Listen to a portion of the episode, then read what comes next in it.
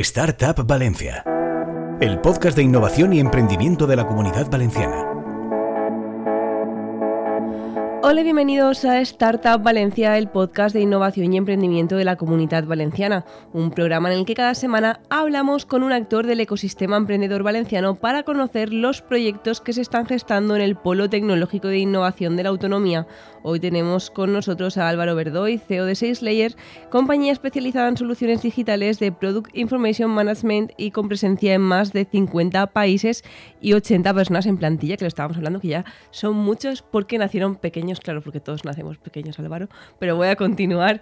Verdoy es graduado en la Administración de Empresas por la UGI y hace ya casi 10 años cofundó esta compañía que agiliza el volcado de productos en los catálogos digitales y ha contado en este tiempo con muchos millones de financiación de grandes firmas como PicSpan o Brick Pixel Capital, brazo inversor de Sonoe, dueño de los supermercados Continente en Portugal. Es que en 10 años pueden pasar muchas cosas. Álvaro, ¿qué tal? Hola, ¿qué tal, Estefanía? Pues nada, cuéntanos para quien no sepa, aunque yo dudo que poco ecosistema valenciano ya no sepa qué es SaceLayer, qué es SaceLayer y cómo nace y cuándo nace, porque además sois una de las primeras compañías que yo diría que pasasteis por la primera promoción de Plug and Play, si no recuerdo mal, la segunda, pero Creo que fue la tercera, exactamente, pues pero fue de las primeras, así es. Em, cuéntanos, han pasado muchas cosas. Bueno, SalesLayer es una solución en la nube em, que ayuda a las compañías a, tener éxito en lo que se denomina la estantería digital. Es decir, hoy en día los clientes pues descubren los productos a través de una web, luego los prueban en una tienda física y luego los acaban comprando en un marketplace, por ejemplo. Pues todo esto es lo que se denomina omnicanal. Estar presente en muchos países, en muchos canales, para las empresas, para las marcas, pues es un reto muy importante. Entonces nosotros ayudamos a que puedan unificar toda la información de producto en estos canales, a definir procesos de aprobación, poder definir herramientas de análisis para que eh, la información de producto esté siempre perfecta, enriquecida para convencer al cliente.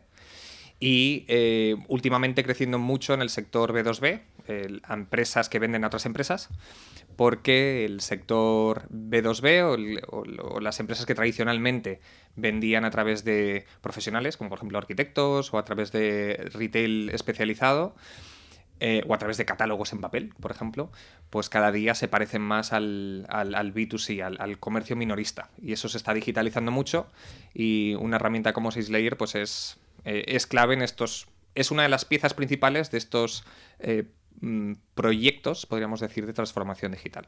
Claro, cuando eh, decidís montar la compañía, ¿dónde veis la oportunidad en ese momento? ¿no? Porque decidís entrar en este sector que a priori pues era además muy técnico, ¿no? En plan, eh, en el sentido de que era un producto muy concreto. Sí, es algo muy concreto. Em, y hasta el punto que mucha gente puede pensar, ¿y esto no estaba ya resuelto?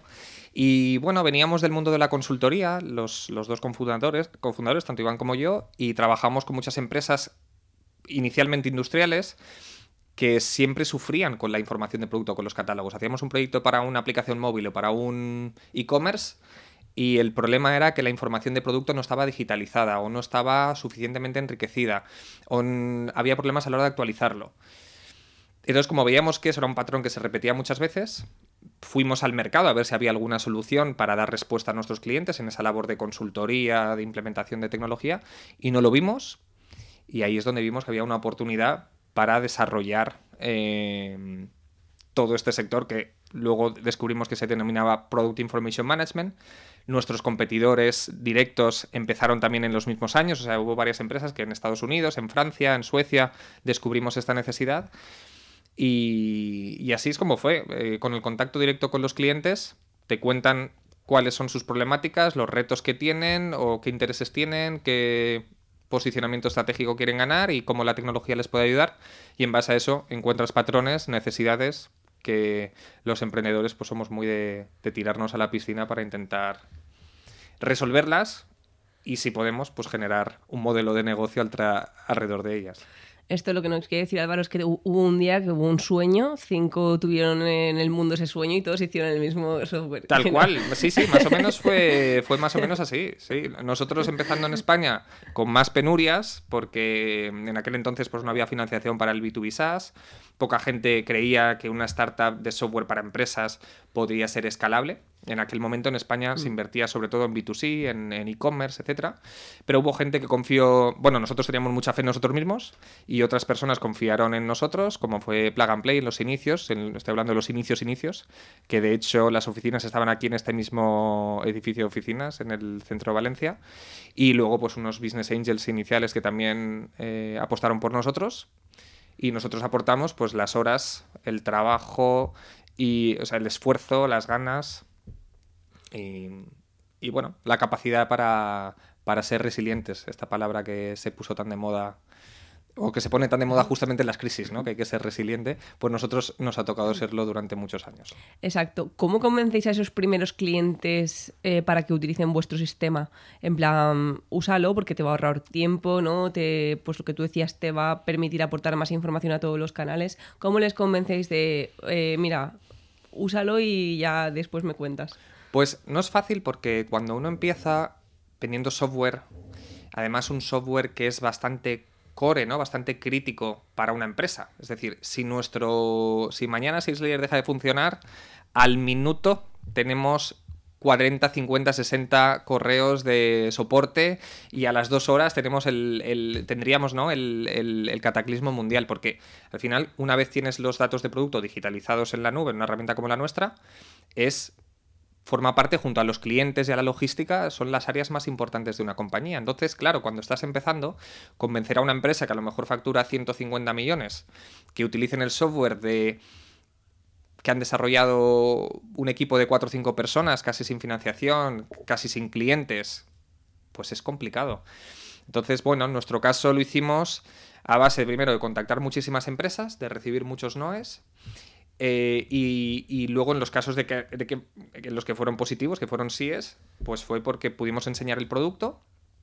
Em, gustaba mucho, siempre hemos convencido por el producto, es un producto muy bueno, que entra mucho por la vista, dedicado a la gente de marketing y de negocio, que es la que suele eh, actualizar los catálogos y la información de producto, no tanto a, a la gente de IT y que lo probaran. Es decir, hacer un piloto, un piloto gratuito, un piloto pagado durante un mes, durante dos meses y que vieran que realmente lo que les estábamos contando en la teoría, en la práctica era real.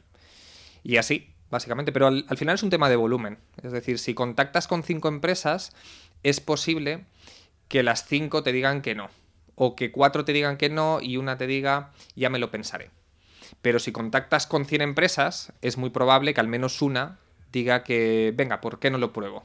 Y si contactas mil, pues en vez de, una serán diez.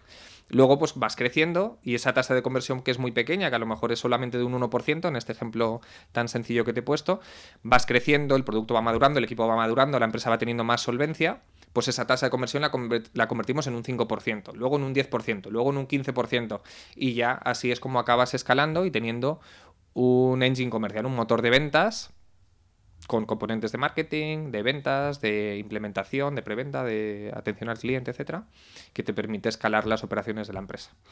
Iba a decir porque habéis llegado a, bueno, eh, si estáis trabajando con grandes marcas, o sea, y multinacionales. Correcto. si nos puedes decir algunos nombres para que la gente se haga una idea. Bueno, pues a ver, la mayoría de nuestros clientes, como están más en el sector industrial, son poco conocidos, pero por ejemplo, una empresa que seguro muchos tenemos en casa, electrodomésticos de la marca Teca, por ejemplo, con ellos les gestionamos la información, o no les gestionamos, se lo gestionan ellos en nuestra plataforma, la información de producto para 110 países y tienen más de 200 personas enriqueciendo la información de producto, por ejemplo. Pues ese sería un, ejemplo de, cliente que lleva utilizando la plataforma más de 4 o 5 años. Por lo tanto, eh, y como esos, pues tenemos eh, no todos son tan conocidos, pero tenemos más de 300 clientes. En, comentabas al principio, más de 50 países. La mayoría están, es verdad que nuestros principales mercados son España, Reino Unido y Estados Unidos. Pero bueno, nos han llegado oportunidades de un montón de países y si las empresas están dispuestas a, a utilizar la herramienta y pagar por ella, pues obviamente no, les ponemos pegas. Claro, se iba a decir, para que la gente se ubique, vamos a explicarle un poco cómo funciona la herramienta, ¿no? O sea, porque al final un poco lo que facilita es que tú en una única vez, ¿no? Puedas volcar en muchos, eh, pues, marketplaces o lo que sea, ¿no? Tu plataforma, o bueno, cuéntalo tú, eh, la información. O sea, ¿cómo funciona el producto? Sí, pues mira, tenemos que pensar primero la problemática que tiene una compañía Em, que vende productos. Imaginemos en el caso, de una empresa de electrodomésticos, siguiendo el mismo ejemplo, que tiene 20.000 referencias de producto. Esas 20.000 referencias de producto em, tienen un montón de especificaciones técnicas, tienen precios, tienen imágenes, tienen fichas de instalación, tienen muchísimos contenidos. Pero además, si esos contenidos, esos productos, los vendemos imaginemos en 15 países, en cada uno de los 15 países hay idiomas diferentes. Hay normativas diferentes. Incluso los productos que vendemos son diferentes. Pero además, vamos a hablar ahora de canales de venta. Y es que en España vendemos a 5 retailers, a 2 marketplaces y tenemos 10, eh, un equipo de 10 comerciales en distintas áreas, en distintas geografías que necesitan unos materiales y una información de producto para poder comerciar, pero en los otros 10, 15 países, no sé cuántos he puesto en el ejemplo, esos canales de venta son diferentes. Pero es que además en cada país vamos a tener especialistas de producto y gente de marketing que enriquece los datos en cada uno de los países y los adapta a cada mercado. ¿Vale? Imaginemos la cantidad de eh, intercambios de datos que hay ahí y la cantidad de flujos de aprobación que una empresa va a querer tener para poder eh, manejar todos esos procesos de trabajo. Pues eso es lo que hacemos. Lo que hacemos es primero centralizar todos los contenidos en una única fuente de la verdad, la nube, en el mismo sitio. Luego hay unas herramientas de análisis que nos permiten identificar fallos en los contenidos o falta de datos. Y luego hay eh, unas herramientas que nos permiten añadir múltiples usuarios, crear equipos de trabajo y definir flujos de aprobación y flujos de colaboración. Una vez nos aseguramos que todos los contenidos están perfectos, tenemos unas, unas APIs o unas pasarelas y unos plugins que lo conectan con los distintos canales de ventas, con las distintas plataformas, de tal forma que cuando añadimos un nuevo producto, se sincronizan todos los canales de venta. Cuando modificamos un producto, por ejemplo, pues primero pasaría por un proceso de aprobación de distintos departamentos y una vez está aprobado, de nuevo se sincronizaría con todos los canales de venta. Entonces, un cambio centralizado que se sincroniza en todos los canales de venta. Estabas hablando de que es un SaaS, con lo cual preguntarte por el modelo de negocio es casi obvio, pero te voy a preguntar para la gente que nos escucha, ¿cuál es vuestro modelo de negocio? No sé si va también por tramos, ¿no? Por diferentes funcionalidades, ¿cómo es?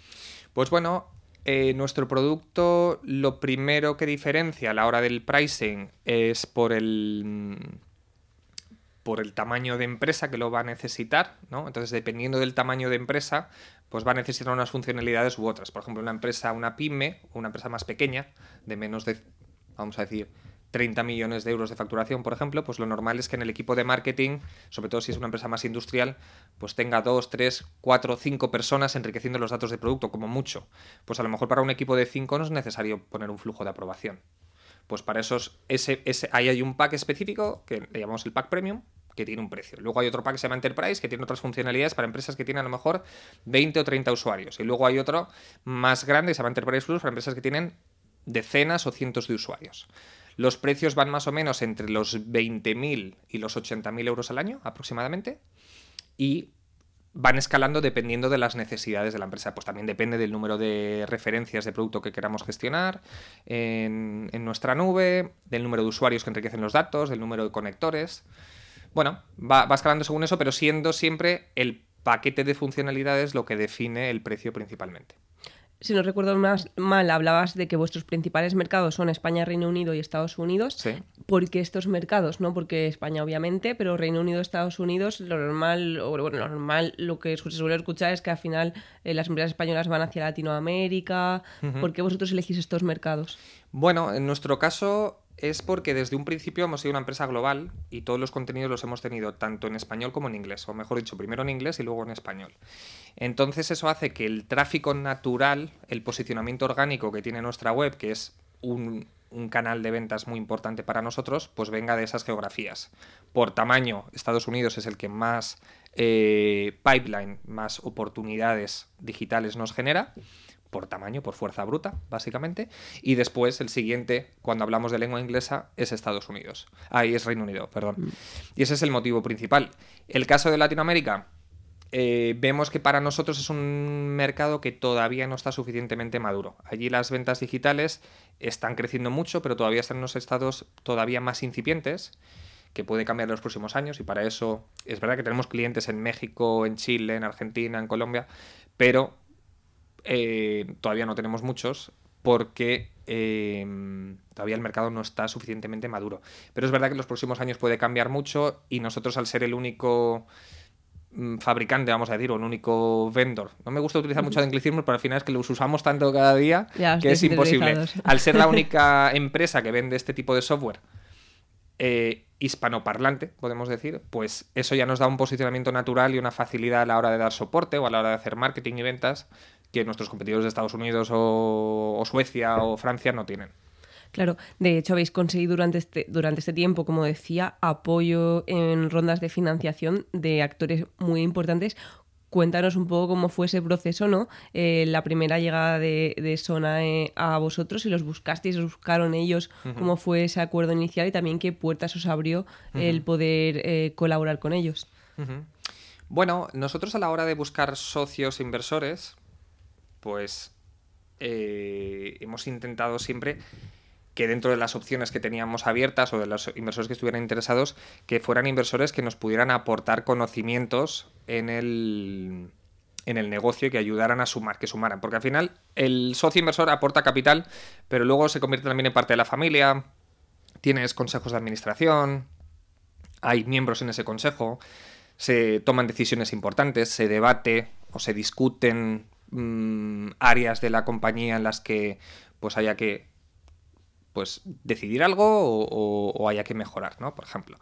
Entonces hemos intentado siempre combinar un poco una, mezcla. Entonces tenemos desde socios que son puramente mm, no puramente financieros, pero mm, venture capital más tradicional, como puede ser SwanLab, eh, o como puede ser el caso, por ejemplo, de Pixpan, que ha entrado eh, este año pasado, ya que porque estamos en el 23. Em, luego socios que, que, salieron pero que estuvieron y fueron muy relevantes en su día, como, como GoHub, Global Omnium, que daban ese punto más industrial, porque tenemos una base de clientes también muy industrial. Y luego eh, Bright Pixel, que es el brazo inversor de Sonae, que es un grupo retail mm, multi, mil millonario, ¿no? de, múltiples miles de millones, eh, que aportaba ese conocimiento en el sector más minorista, retail, consumidor, etc. Y luego, pues dentro de esos perfiles más VC tradicional o más financiero, pues tenemos, por ejemplo, la gente de SwanLab que siempre ha aportado más desde el punto de vista go-to-market, ventas, cómo estructurar procesos en la compañía y demás. Y, por ejemplo, la gente de Pixpan, pues tienen un perfil mucho más estratégico. Entender el ecosistema, entender cuáles son los actores relevantes, cuáles son los partners estratégicos, este tipo de cosas. Y son, han, sido socios que hemos creído que en el momento en los que han entrado ha sido relevante. Por ejemplo, pues en el 2017, cuando entró GoHub y, y, y pues era muy importante crear infraestructura de empresas, a convertir un proyecto más en una empresa, hacer un proceso, em, definir un proceso comercial más escalable. Y ahora, sin embargo, eh, la parte de posicionamiento estratégico, cuando la empresa ya está más madura, la parte de entender Em, cuáles son los actores relevantes y lo que te comentaba antes, pues es mucho más importante y en aquel entonces pues igual no, nos hubiera ayudado nada, pero ahora sí que nos ayuda mucho tener un socio que sabe un montón de eh, Product Information Management, de Supply Chain, de e-commerce, de, sector B2B, como es. Y así es un poco como lo hemos hecho. Pero bueno, a base de llamar muchas puertas. Eh, yo diría que la mitad de los inversores que han entrado en el capital de SalesLayer ha sido intros de, otros inversores que han entrado previamente. ¿Vale? Y la otra mitad serían inversores a los que me he acercado yo directamente o que me han contactado a través del correo. A ver si o vienen en un evento o he contactado por LinkedIn o me han contactado digamos, de una forma más proactiva. Te iba a decir, curioso que la mayoría son extranjeros, ¿no? Quitando GoHub que salió, porque has decidido ir a por el inversor internacional. Bueno, entró GoHub, luego la parte de SwanLab, que es verdad que SwanLab es mitad israelí, mitad español. Y luego porque el problema es que cuando vas creciendo en España, ya esto está empezando a cambiar, pero en España el problema que hay es que todavía no hay fondos grandes que puedan acompañar para completar o liderar una ronda de 15, 20, 30, 40, 50 millones de euros. Entonces, es relevante empezar a poner un pie fuera, eh, tener primero pues inversores a nivel europeo, luego inversores a nivel de Estados Unidos o a nivel global, porque los vas a necesitar. Porque, porque en España todavía los, los fondos que invierten en Scale Labs todavía no tienen el tamaño como para poder liderar una ronda de estos importes. Fue difícil cerrar las rondas. No sé si hay, hay consejos que puedas dar a quienes nos, está, quienes nos están escuchando. Eh, si todas las penurias. Todas las penurias muchísimas. que, eh, cerrar inversiones, muchísimas penurias. Básicamente es hablar con mucha gente, no sé, 50, 60, 80, 100 personas diferentes y que el, de primeras el 70-80% te digan que no les interesa porque no les encajan los criterios de inversión, por ejemplo. Luego, eh, eso por un lado. Luego, desde el punto de vista. Bueno, ya una vez lo tienes eso, ¿no? Luego eh, es hablar con muchos. Cuando ya algunos sí que están interesados. Eh, acabar de convencerles y que pases el, filtro de los comités de inversión y demás. Entonces, se vienen muchas penurias porque, sobre todo, esta es una tarea muy del CEO, que tiene que vivir en mucha soledad la mayor parte del tiempo, viajes, reuniones y demás y mucha preocupación por esa angustia de qué va a ser de mí y qué va a ser de la empresa dentro de seis meses. Em, pero bueno, al final es el, proceso que, tienes que seguir, ¿no? sé cómo decirlo. Luego viene la due diligence, es, y luego en el momento en el que firmas no lo puedes saborear porque ya has te has comprometido a unos objetivos que los tienes que cumplir desde el día siguiente. Y a llorar, Vas, lloras y sigues, eh, Bueno, digo que yo creo que primero lo celebras, luego lloras un poquito y luego ya a seguir porque no tienes tiempo ni para celebrarlo ni para llorar. Bueno, es así un poco el, el proceso. Al final es una metodología. En mi opinión, son más difíciles las rondas iniciales, en mi caso fueron más difíciles porque no tenía la experiencia, no conocía cómo funcionaba el proceso. Luego ha sido ya más un tema de echarle horas, y de mm, controlar los tiempos y de entender cuál es el proceso y qué es lo que necesitas para convencer a los inversores. No hay ronda fácil. Luego también es verdad que no es lo mismo el mercado para levantar capital en el año 2021 que en el año 2023. Pues no tiene nada que ver. Obviamente en 2023 es muchísimo más difícil que en 2021. Pues estas cosas también afectan, pero bueno, es, lo que hay. A nosotros nos tocó pandemia, y luego invasión de Rusia en Ucrania. Eso fue las dos cosas que nos pillaron en medio de las dos rondas de inversión. Claro, y eso va a preguntarte que, cuáles son las claves para convencer a los inversores. ¿Cuáles son? ¿Cuáles son?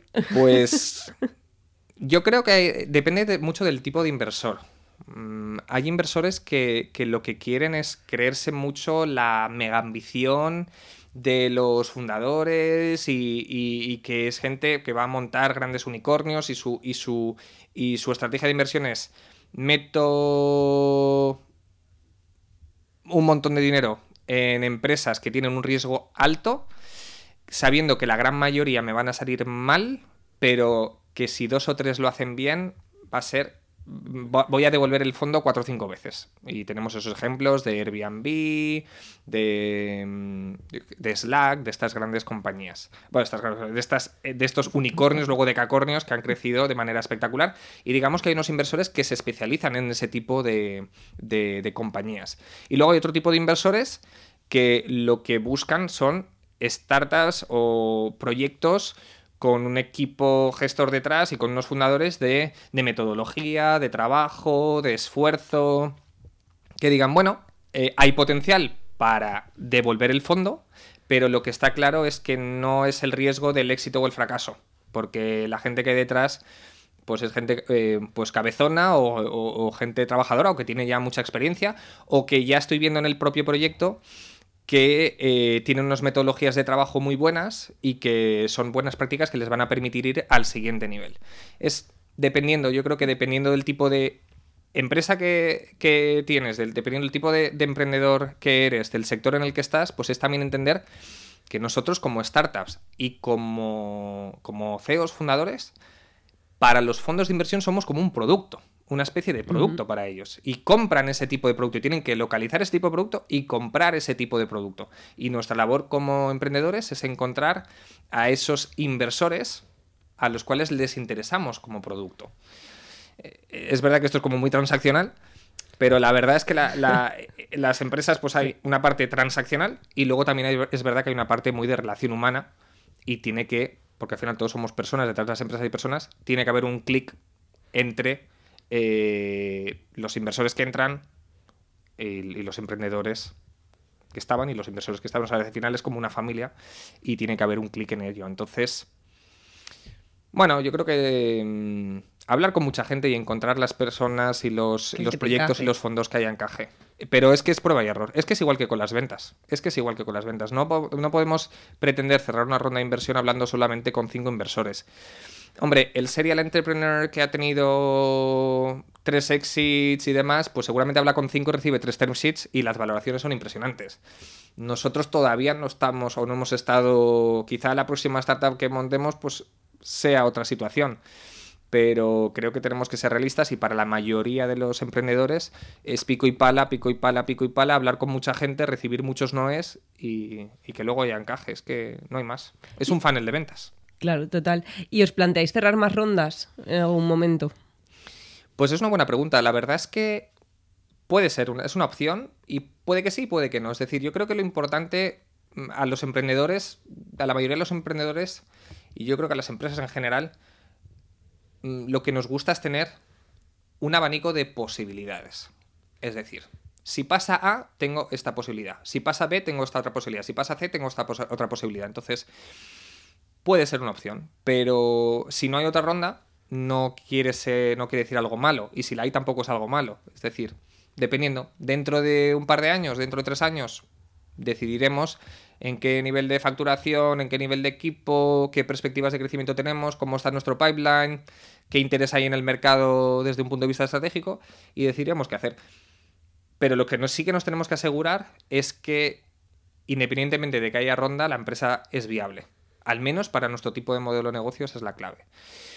Mm, y eso es, al final eso es lo importante. Claro, entiendo que con la. Antes comentabas que 80 personas, antes de la entrevista, no, no te parecían ya ni siquiera muchas personas ¿no? en plantilla. Yo digo, hombre, pues una cantidad que no está, no está mal, ¿no? Siendo que nacisteis ahí. Éramos dos, dos. empezamos, claro. Exacto. Como la mayoría de empresas, pero bueno, como los conocí desde que nacieron, pues yo no sé, me hace ilusión. Em, ¿Cómo se vive ese proceso de crecimiento? ¿Hay algún momento más difícil? Aunque siempre, es verdad que siempre comentan que es más difícil las primeras contrataciones que casi ya no las del escalado. Sí.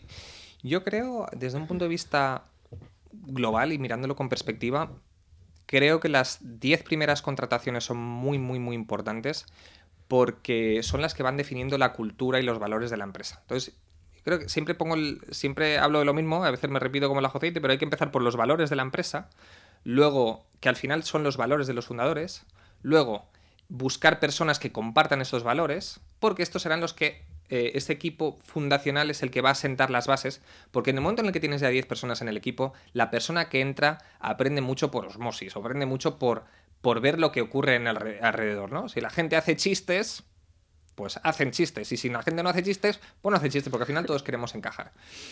Y luego creo que también hay un punto bastante complicado cuando estás en torno a 25 o 30 empleados. Creo esa, esa parte yo la llevé bastante mal y, otros emprendedores me dijeron que es verdad, porque es un equipo que es grande como para poder gestionarlo como, como CEOs o como fundadores, pero que todavía es pequeño como para que puedas llegar a tener mandos intermedios que en los que delegar la gestión de esos equipos, ¿no? Y delegar el día a día.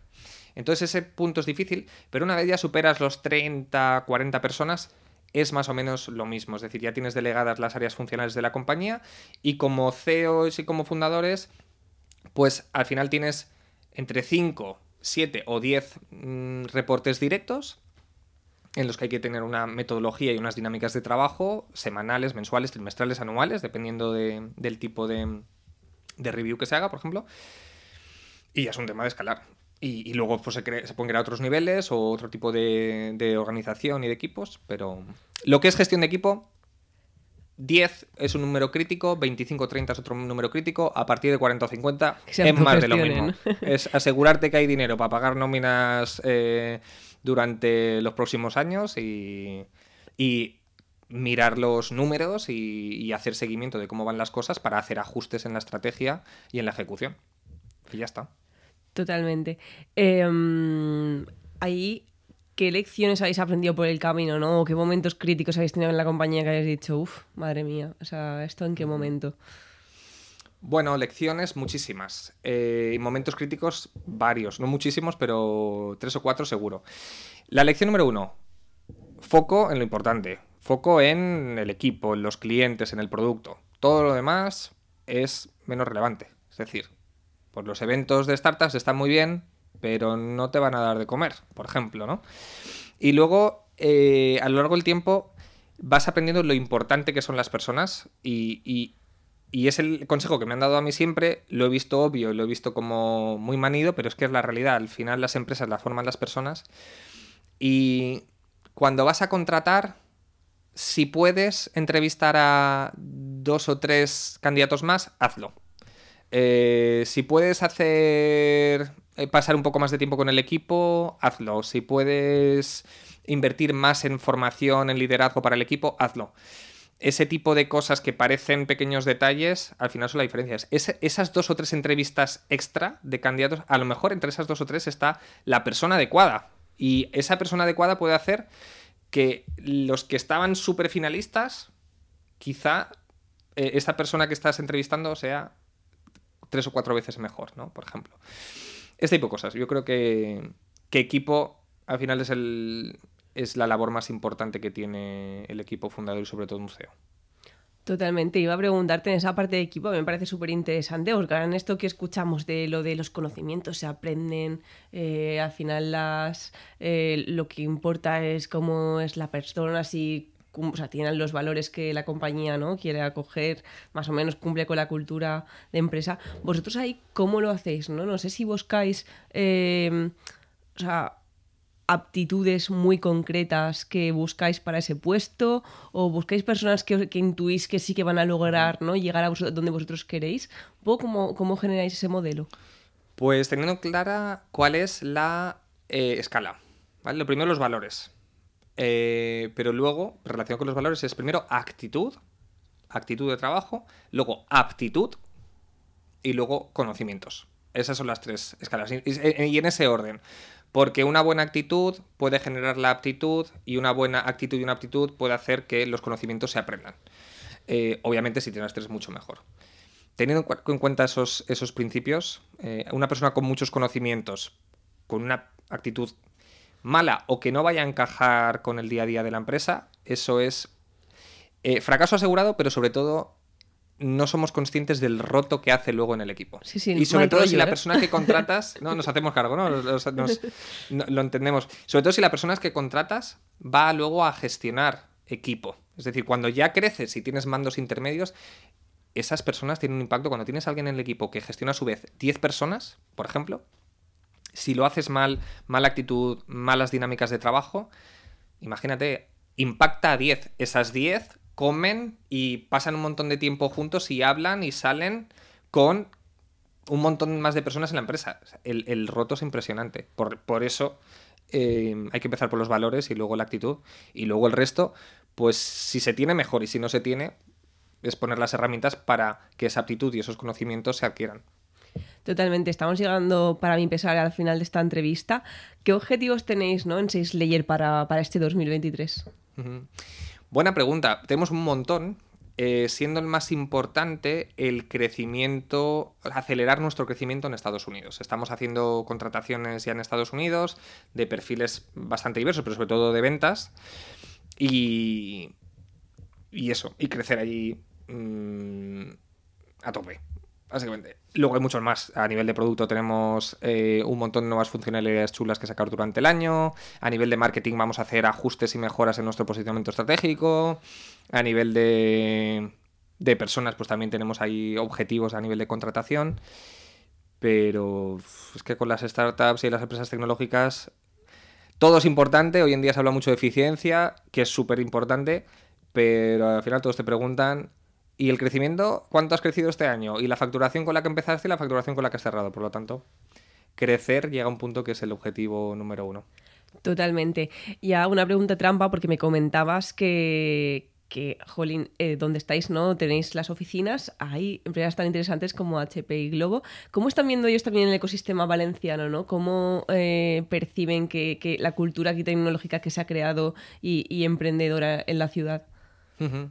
Bueno, yo creo que las empresas de fuera lo que ven en Valencia es que hay madera en, que hay madera emprendedora, sobre todo para innovar. Es decir, hay otros modelos de ciudad, como por ejemplo el de Málaga, donde se han establecido empresas eh, más grandes que han, han querido pues, generar una, una oficina o, o ¿cómo decir?, deslocalizar ciertos recursos, ¿vale? Que es un modelo que está muy bien.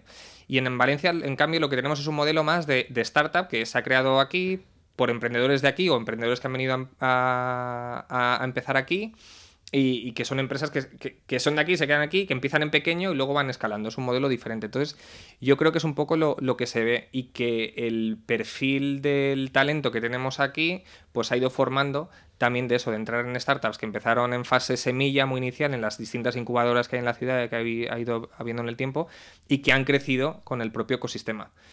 Entonces, claro, es un ecosistema que está ahora también mucho más maduro, porque, porque como ya ha habido varias empresas que hemos ido creciendo, todas las personas que han ido pasando por estas empresas, pues ya tienen esa formación que hace 4 o 5 años no estaba y que en una empresa donde no hay un ecosistema emprendedor, una ciudad donde, hay un, no, hay un ecosistema emprendedor tan definido, pues esos perfiles son muy difíciles de encontrar.